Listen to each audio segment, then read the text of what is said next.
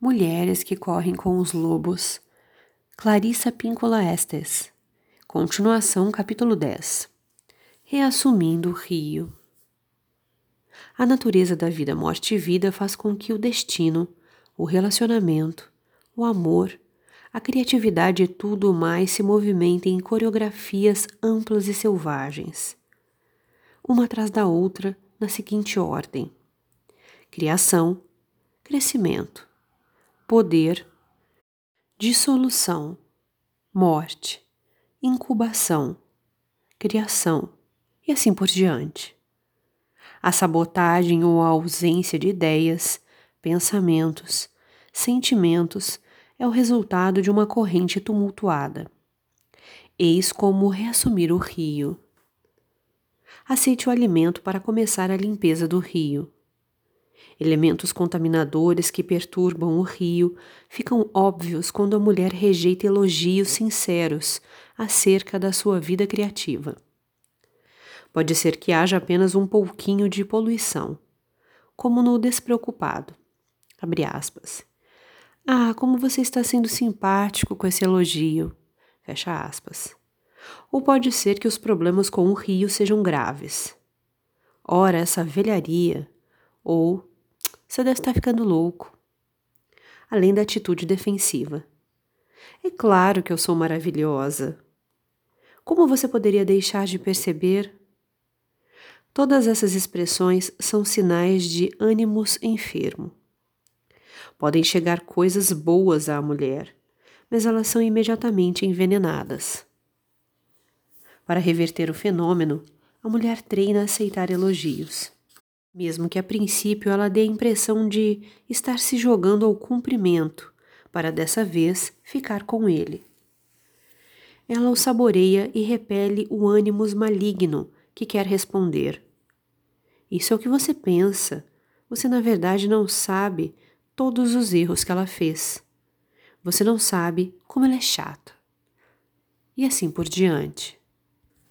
Os complexos negativos sentem uma atração especial pelas ideias mais suculentas, pelas ideias mais maravilhosas e revolucionárias e pelas formas de criatividade mais extravagantes.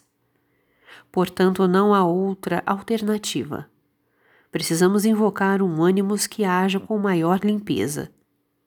E o mais velho deverá ser aposentado, ou seja, transferido para os arquivos da psique onde deixamos arquivados impulsos e catalisadores vazios e dobrados. Ali eles se transformam em artefatos, em vez de agentes ou de emoção. Seja sensível. É assim que se limpa o rio. Os lobos levam vidas imensamente criativas. Eles fazem dezenas de opções todos os dias.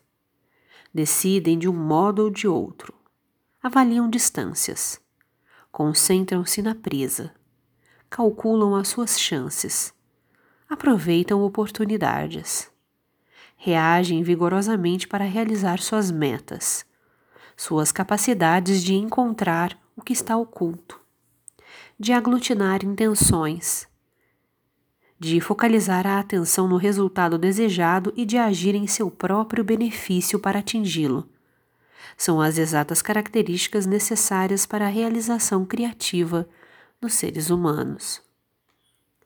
Para criar é preciso que sejamos capazes de nos sensibilizar.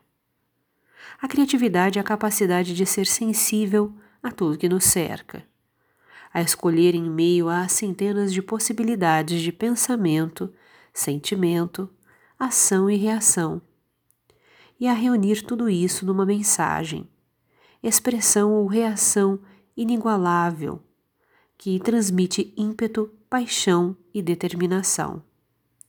Nesse sentido, a perda do nosso ambiente criativo significa que nos encontramos limitadas a uma única opção, que fomos despojadas dos nossos sentimentos e pensamentos, ou que os reprimimos ou censuramos, sem agir, sem falar, sem fazer sem ser. Seja selvagem. É assim que se limpa o rio. O rio não começa já poluído. isso é nossa responsabilidade. O rio não fica seco, nós o represamos. Se quisermos lhe permitir sua liberdade, precisamos deixar que nossa vida ideativa se solte. Corra livre, permitindo a vinda de qualquer coisa, a princípio sem censurar nada. Essa é a vida criativa. Ela é composta do paradoxo divino. Para criar, precisamos estar dispostas a ser rematadas idiotas, a nos sentar num trono em cima de um imbecil, cuspindo rubis pela nossa boca. Só assim o rio correrá e nós poderemos nos postar na correnteza. Podemos estender nossas saias e blusas para apanhar o que pudermos carregar. Comece. É assim que se limpa o rio poluído. Se você tiver medo, tiver receio de fracassar, digo-lhe que comece já. Fracasse se for preciso. Recupere-se, recomece. Se fracassar de novo, fracassou, e daí? Comece novamente. Não é o fracasso que nos detém, mas é a relutância em recomeçar que nos faz estagnar. Se você estiver apavorada, qual é o problema? Se você estiver com medo de que algo vá dar um salto para mordê-la, então, pelo amor de Deus, resolva isso imediatamente. Deixe que seu medo surja e a morda para que você possa superá-lo e seguir adiante. Você irá superá-lo. O medo acaba passando. Nesse caso, é melhor que você o encare de frente, que, que o sinta e que o supere, do que continuar a usá-lo como pretexto para evitar limpar o rio. Proteja seu tempo. É assim que se eliminam os poluentes. Conheço uma pintura muito impetuosa nas montanhas rochosas que pendura o seguinte cartaz na porta da casa quando ela está disposta a pintar ou a pensar. Abre aspas.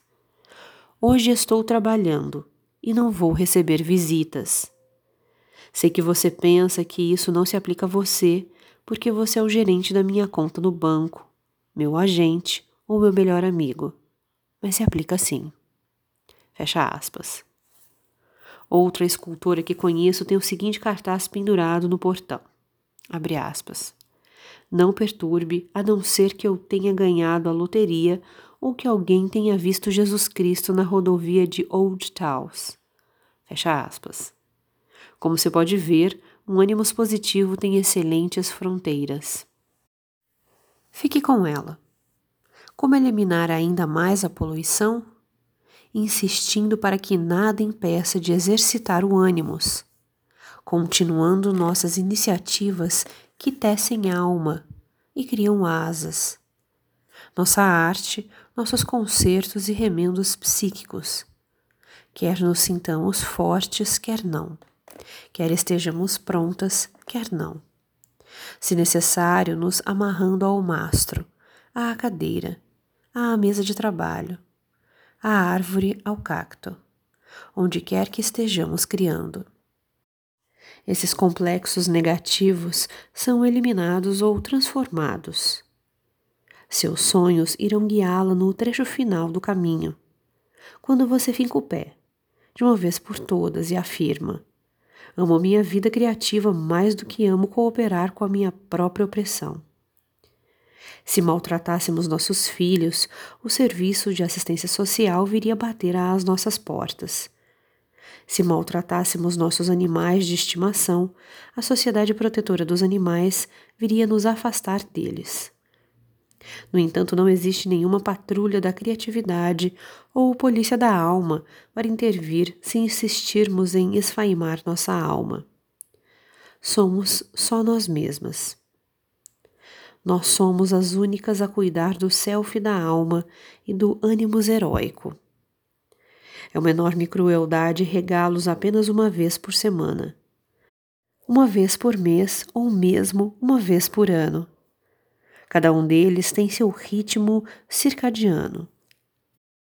Eles precisam de nós e da água da nossa atividade todos os dias. Proteja sua vida criativa.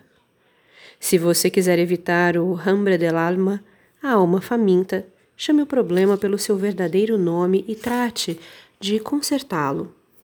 Pratique sua atividade todos os dias, e então não permita que nenhum homem, mulher, parceiro, amigo, religião, emprego ou voz resmungona que venha forçá-la a passar fome. Se necessário, arreganhe os dentes. Forge seu verdadeiro trabalho. Construa aquele abrigo de carinho e conhecimento.